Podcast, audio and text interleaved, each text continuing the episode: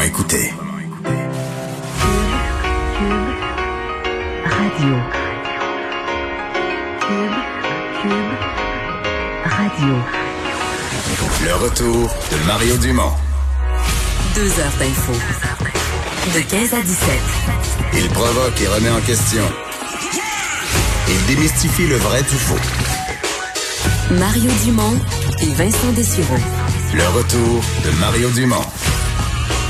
Bonjour tout le monde, bienvenue à Cube Radio. Mardi 12 mai, c'est l'hiver. Non? Ouais, oui, écoute. Je parlais avec des amis dans le Bas-Saint-Laurent. Tout le monde a eu de la neige à peu près dans toutes les régions. Oui. Euh, Chaudière-Appalaches, Bas-Saint-Laurent, Gaspésie, Côte-Nord, Charlevoix. Parce que, euh, écoute, je comprends que euh, au Bas-Saint-Laurent, qui ont très, très peu de cas de COVID, ils se trouvaient moins chanceux aujourd'hui parce qu'il y avait un tapis blanc, mais écoute, ils font avec quand même. Là. Ça, ça- les, les belles journées arriveront tôt ou tard, là, mais il faudra patienter encore quelques jours.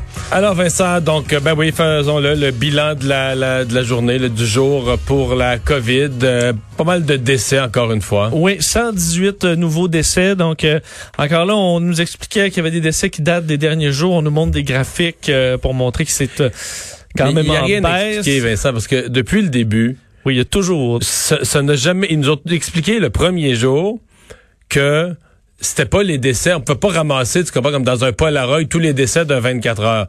Des fois, ça prend un coroner, ça peut prendre deux jours, trois jours, quatre jours. Et donc, à chaque jour, on donnait le bilan, mais que ça pouvait représenter des décès des 3, 4, 5 derniers jours. Puis peut-être que des décès d'hier sont pas encore compilés dedans parce qu'on n'a pas encore la preuve COVID.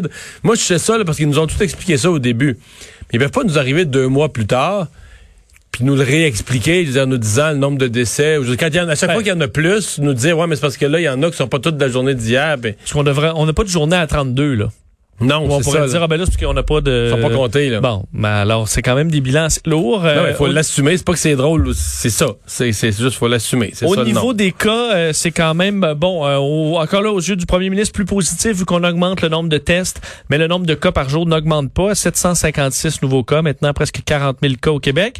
Euh, hospitalisation plutôt stable, trois hospitalisations de plus à 1841 et aux soins intensifs, ça fait quelques jours que c'est en baisse, même à moins 7 aujourd'hui, 186 personnes hospitalisées aux soins intensifs. Et euh, on euh, voyait dès les premières secondes de ce point de presse-là un changement quand même majeur qui a Oui. donné le ton au, euh, au point central de Monsieur Legault.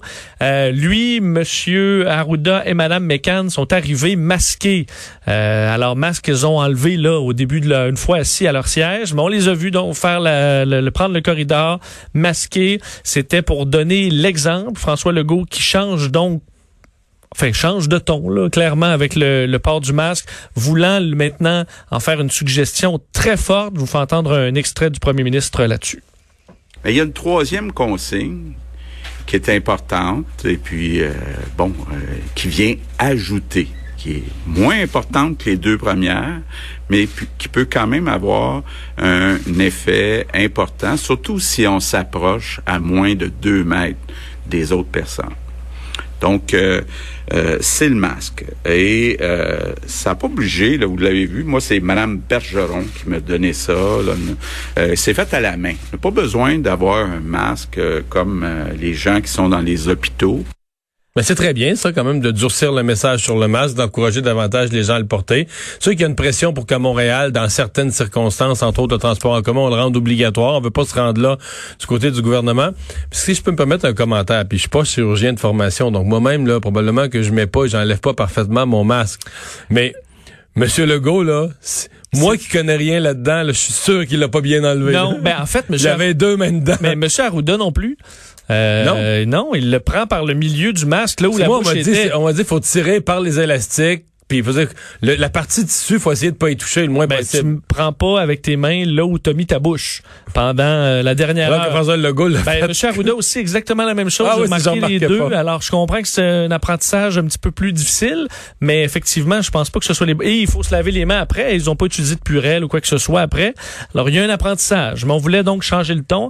Il y a eu effectivement beaucoup de questions là-dessus sur le fait pourquoi on l'oblige pas, comme dans plusieurs pays. Euh, là-dessus, ben, on disait... On... Écoute, c'est quand même flou parce qu'on expliquait au début que légalement, on pouvait pas et que légalement, on doit prouver, que, montrer que c'est une mesure qui est très efficace Euh, ce qu'on devrait techniquement être capable de démontrer parce que ça semble quand même efficace maintenant et la science semble prouver. Mais M. Arruda expliquait que si les gens ne le portent pas assez, on le rendra obligatoire, puis il y aura des poursuites au pire, le rendu là. Euh, entre autres la charte des droits et libertés, mais t'es capable de Ouais. dire quel. Mais ça, que ça moi, je pense qu'ils veulent juste pas. Parce que si tu le rends obligatoire, je pense que c'est l'explication de la mairesse que je trouve un peu plus convaincante. C'est que là, tu t'embarques dans une nouvelle aventure où euh, ça veut dire que si c'est obligatoire, faut qu'il y ait des amendes pour ceux qui le portent pas. Ça veut dire que tu du monde dans le métro qui court après les gens qui l'ont pas pour leur donner une étiquette. Puis tu peux ne pas avoir le goût de te lancer là-dedans. En tout cas, de dire on va mettre des efforts au maximum pour l'encourager. Ça, je comprendrais ça, ça me paraît. Mais pour moi, l'enjeu, c'est que pour que les gens, pour que le taux de port du masque monte à Montréal, puis que les gens restent plus chez eux, il faudrait que tu crées à Montréal une espèce de sentiment d'urgence. Tu sais, Ce que, je pensais, moi, qu'il allait faire vendredi passé. Là. Quand le docteur Arruda est venu à Montréal, je pensais que ça allait faire bang. Là. On ferme des affaires, euh, on limite les déplacements encore plus sévères. Faut donner un coup. Le ma- oui, pour que les. on dit aux gens que pendant deux semaines à Montréal, ça va être archi sévère parce qu'il faut reprendre le dessus. Je, je le sens pas, moi. Montréal, c'est-à-dire que moi, je ne sens pas un, un- un sentiment d'urgence qui soit proportionnel aux chiffres sur le nombre de cas et de décès. C'est comme si Montréal se comporte comme une ville où ça va moyen correct. Là, tu sais, comme d'autres villes du monde qui en ont eu un peu, mais pas si pire. Alors que c'est une des villes où c'est le plus difficile. C'est cet écart-là que moi, je m'explique pas. là. Comme moi, dans le point de presse, ce qui me chicote toujours, c'est qu'on diminue quand même. On veut pas dire que le masque, c'est très efficace. Là. Et euh, on comprend quand même que quand tout le monde le porte, euh, c'est Ouais, plutôt efficace. Quand on dit que c'est pour protéger les autres, là, encore là, on dit pas tout. Mm.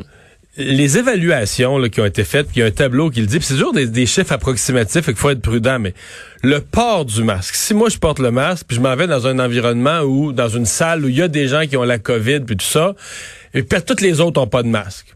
Moi, je me protège juste à 30% Mais 30, c'est mieux que zéro. Oui, c'est non négligeable. c'est non négligeable. Je me donne un 30% de protection. Ben, je peux pas dire, là, je suis blindé, là. Faut quand même que, mais je me donne un 30% de protection. Évidemment, si moi, j'ai la COVID puis je rentre dans une salle, puis personne d'autre là, moi, je leur offre un 95% de protection que mes, que, que ma salive ou que mes, gouttelettes. mes, mes gouttelettes vont rester dans mon masque. Donc, c'est sûr qu'on protège plus les autres qu'on se protège soi-même parce qu'on se protège soi-même à 30% mais on protège les autres à 95% Mais la logique du port du masque, c'est si je rentre dans une salle, comme moi, les autres, peu importe qui a la COVID, mais que tout le monde dans la salle a- porte le masque. La combinaison de protection des uns, des autres, là, là tu diminues en bas de 2 C'est c'est là que tu as l'espèce d'addition entre 1 et 2% des probabilités. Puis là, ben, si en plus tu mets toutes les autres mesures, tu- malgré le masque, tu fais ce qu'on te dit. Tu respectes la distanciation, tu sors pas pour rien, Tu te laves les mains. tu te laves les mains. Mais c'est là que tu arrives quasiment à zéro. Tu dis là, la, la- les pourcent- la baisse de pourcentage d'un masque, de l'autre masque, du fait que tout le monde le porte, que s'approche pas les uns des autres, c'est là que tu arrives à une propagation de quasi zéro. Mais pourquoi on ne la fait pas, cette, cette explication-là? Je sais pas. Je, je de la misère à me l'expliquer. Est-ce que c'est encore pour me dire que on avait non? raison dans le temps, mais je, je trouve Il me que... semble c'est logique, logique, logique, c'est clair. c'est- Parce que là, on a vraiment martelé sur le c'est pour protéger les autres, mais il y a quand même un avantage pour soi qui pourrait peut-être en convaincre certains. Puis il y en a qui s'en foutent des autres, là, mais complètement. Si tu es capable de leur dire, ben, ça vous protège quand même un peu plus. Ah, bon, ben là, je vais peut-être le, le porter. Euh, bon, en tout cas, c'était pas dans. L'hésitation, moi, parce que ce- le tableau que je viens de te dire avec des dessins qui expliquent tout ça, je, je l'ai mis à la télé. Mais il y a des pourcentages qui sont associés que je viens de redire. Et les scientifiques dans le monde ne s'entendent pas. Certains vont dire, ah, c'est pas 95% c'est 80... Tu sais, euh, tout le monde reconnaît les faits, les principes de base, mais ils s'entendent pas sur les pourcentages exacts. Donc, appelons-les un ordre de grandeur Oui. ou une approximation, ça donne une Ça idée. dépend du tissu du masque, du Ah nombre oui, de couches ça de tissu ça. aussi. Là. Ça dépend d'une foule d'autres, puis s'il est bien mis, puis tout ça. Mais ça donne quand même une idée. C'est la même chose. Le docteur Arruda a beaucoup insisté sur le mauvais port du masque. Mais je sais pas si tu as vu les études en Allemagne qui disent que à la fin, là, mettons là, que tu es le pire porteur de masque, tu te mets les doigts dedans, c'est quand même mieux que pas de masque. Tu protèges quand même les autres. Si tu tousses dans le métro, euh, peut-être que toi, là, ton 30% de protection à toi-même, là, tu te le baisses à 10 parce que tu joues là, tu te mets les doigts dans ton masque, tu comprends? Mais C'est quand même 10. c'est ça. Puis sur le total, tu protèges les autres puis tout ça. Fait que c'est mieux que pas de masque. Tu sais, c'est mieux que pas de masque. C'est pas vrai que c'est pire un masque mal porté dans un mauvais tissu avec un, un porteur qui sait pas quoi faire avec ses doigts. C'est pas vrai que c'est pire que pas de masse du tout. C'est quand même mieux que pas de masse du tout. Là. Je pense que c'est comme un casse au hockey, tu comprends, qui, qui est mal boutonné, puis qui est pas bien porté, puis qui est pas de ta bonne grandeur. Je veux dire, c'est pas pire que c'est, c'est, c'est mieux que rien. Là. Peut-être que dans une certaine circonstance, il se protégera pas, mais peut-être dans d'autres circonstances, il va te protéger. C'est que tu sais, je- sais pas pourquoi on n'ose pas. On a comme une réserve là, tu sais, à y aller à fond de train, à dire voici la situation du masque, comme les Il Asiatiques. nous, il faut nous le vendre. là. Mais c'est l'éducation que les. Asiatiques se sont fait faire il y a quelques années qui fait qu'en Asie, dans plusieurs pays, ils sont euh, ils sont pas posés la question. Là. Dès qu'ils ont entendu parler Wuhan en Chine, pandémie, tout ça, là, ils portaient le masque dans l'aéroport, euh, l'avion, tout de suite, tout de suite. Ces gens-là le portaient. Et regarde leurs résultats. Il faudrait être aveugle pour pas voir qu'ils ont eu un bien meilleur combat de la, de la, de la maladie qu'ici. L'autre point, euh, c'était euh, les tests. On sait, là, en zone chaude, on veut augmenter le nombre de tests grandement à Montréal et Laval. D'ailleurs, on l'a fait, on nous donnait quelques chiffres. On a augmenté quand même de plusieurs centaines de tests à Montréal par jour avec les, les, les, les centres de dépistage, les unités euh, mobiles. Euh, on a un nouveau problème, par contre, c'est qu'on manque de gens à tester. Et euh, François Legault a fait un appel aux Montréalais ou à Lavallois d'aller se faire tester. Je vous fais entendre François Legault. dans une situation un petit peu paradoxale. Euh, à beaucoup d'endroits, il nous manque de monde qui veulent avoir un test. Donc, euh, euh, je fais un appel aujourd'hui, entre autres aux gens qui sont dans les zones chaudes, là, donc Montréal, Laval.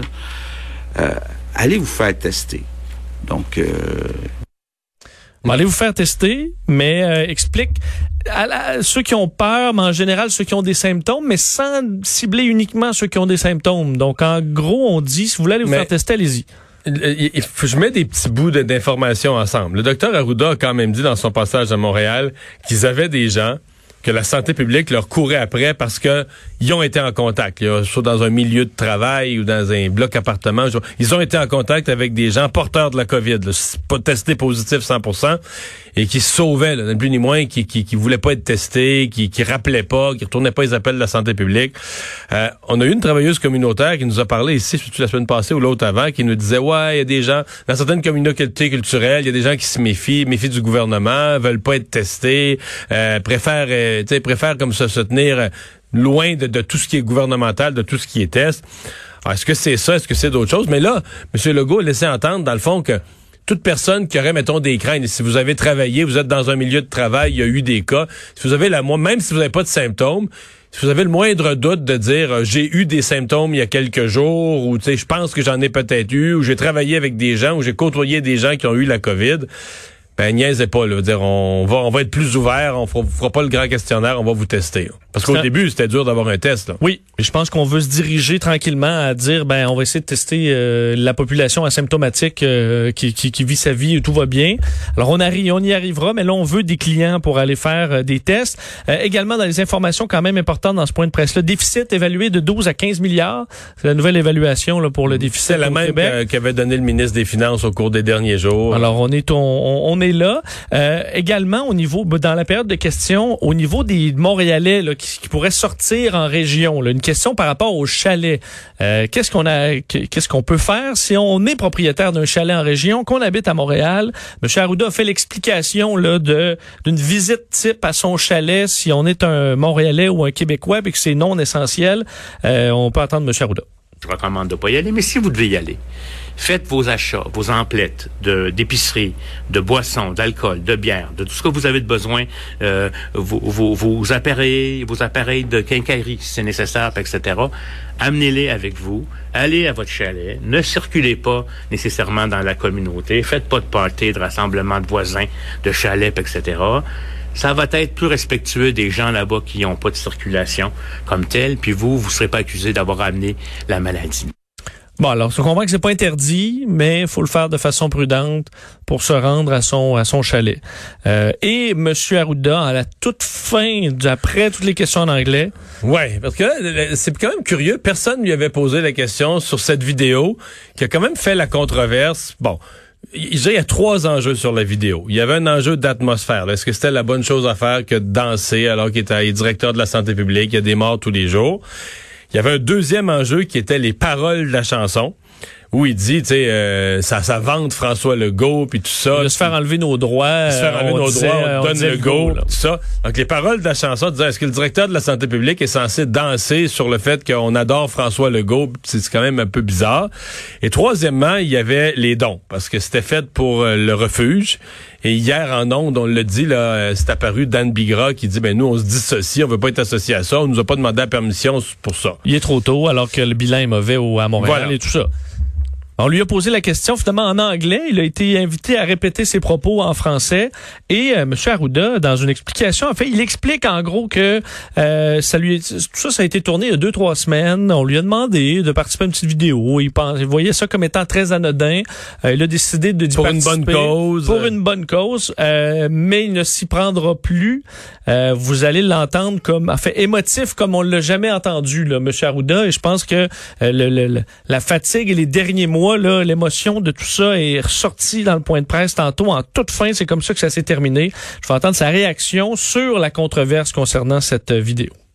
pensant que c'était un Facebook un peu comme moi j'ai euh, in- interne. Bon, ben ça.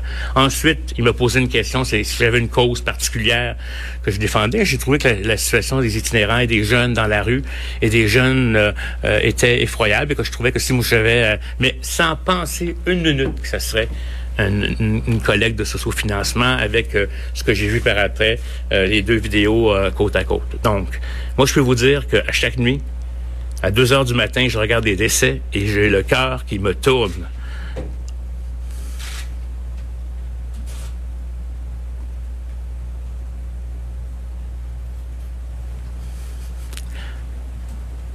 Donc, ça n'a jamais été mon intention de blesser qui que ce soit. Et j'ai compris que plus jamais je utiliserai les médias sociaux dans ce contexte-là. Je vais écrire aux gens pour les remercier. Et puis je vous remercie je m'excuse encore. J'ai appelé la directrice du refuge pour m'excuser de la situation. Et je vous en remercie. Bon. Disons qu'il y a eu un silence, t'entendais plus euh, une feuille d'un journaliste, c'était le silence absolu. Euh, ouais, bon, épisode clos. Absolument. Explication acceptée, épisode euh, clos. Euh, bon, et là, dans les euh, dans les 118 décès du jour, évidemment, il y a une, une personnalité en ce qui me concerne, une très, très euh, grande voix du Québec, très grande dame du Québec. Oui, la chanteuse Renée Claude euh, qui est décédée dans les dernières heures, emportée par la COVID-19, ça a été confirmé. Euh, donc, euh, elle qui avait maintenant euh, 80 ans, euh, son amie de longue date, Monique Giroux, qui a confirmé euh, la nouvelle tantôt. Euh, donc, elle qui était atteinte de la maladie d'Alzheimer, on sait que son état Qui de l'a appris santé... très jeune, hein, avait dans les débuts 70, je sais pas quel âge, 72, 73. Et, euh, fait annoncer l'Alzheimer. Même si c'était juste des débuts à ce moment-là, tu sais ce qui t'attend. Ça, c'est... C'est toujours tragique. On sait que son état de santé, effectivement, était pas euh, bon le, le- le meilleur. Euh, elle qui était donc atteinte depuis plusieurs années, tu l'as dit, depuis euh, 2017, elle séjournait dans une résidence pour personnes âgées non autonomes. Sa santé qui avait euh, décliné depuis euh, plusieurs mois. Elle ne parlait plus, ne reconnaissait plus son conjoint. On sait le- les drames que ça, que ça amène dans des, des familles que la maladie d'Alzheimer. Son mari, euh, Robert Langevin, aura été à ses côtés euh, toute sa vie. Euh, alors on peut, euh, bon, elle qui a eu évidemment de grands succès dans les euh, dans les années 70 entre autres, euh, aura finalement trouvé la paix. C'est entre autres ce qu'on dit. On peut écouter quelques Ouais, ouais. secondes de cette chanson d'ailleurs.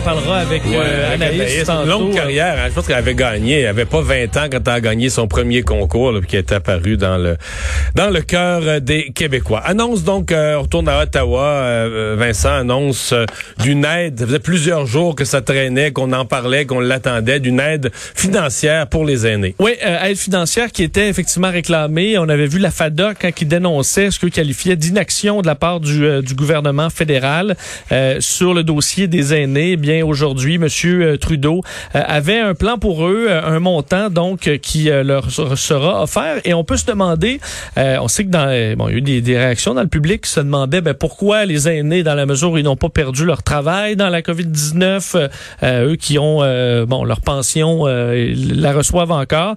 Mais il y a des dépenses additionnelles, au dire de Monsieur Trudeau, qui qui amènent donc ce besoin d'avoir un peu d'argent supplémentaire. On peut écouter le premier ministre là-dessus. Les défis que pose la pandémie pour les personnes âgées ne se limitent pas juste à ce qui se passe dans les résidences ou les CHSLD. Le confinement pèse lourd sur les aînés d'un bout à l'autre du pays. Ils passent beaucoup de temps seuls, séparés de leur famille. Et puisqu'ils doivent éviter de sortir le plus possible, ils peuvent pas utiliser le transport en commun. Ils comptent sur des services de livraison pour faire leurs courses et souvent, ça veut dire qu'ils peuvent pas profiter des soldes en magasin. C'est dur autant sur le moral que sur les finances.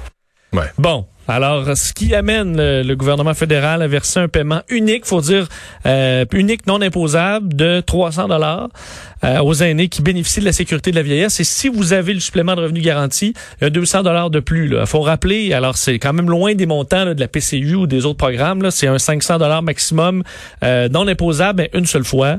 Euh, ça totalise quand même On dit verser d'ici quelques semaines. Exact. Et euh, c'est 6,7 millions de personnes euh, qui sont touchées par cette mesure. C'est quand même, ça a l'air d'un petit programme, là, mais c'est 2,5 milliards de dollars. Euh, quand même. Alors, euh, On prend dans les surplus qui restaient? euh, non, il n'y a pas de surplus. On est déjà quand même dans le dans le rouge pas mal. Mais euh, c'est Mais une on sait plus- demande. on sait plus de combien parce qu'il n'y a plus personne qui compte les annonces quotidiennes. Fait comme ça, c'est moins, c'est moins angoissant. là, parce que si tu t'additionnes tout ça, tu vois l'ampleur de la dette qui s'en vient, là, du déficit qui s'en vient. Mais à partir du moment où il n'y a plus personne qui tient le compte, c'est un moins. peu comme dans le temps des fêtes où on voyage. Tu on regardera le, la carte de crédit euh, en revenant. en revenant. Et qui parle avec sagesse, Oui. Vincent.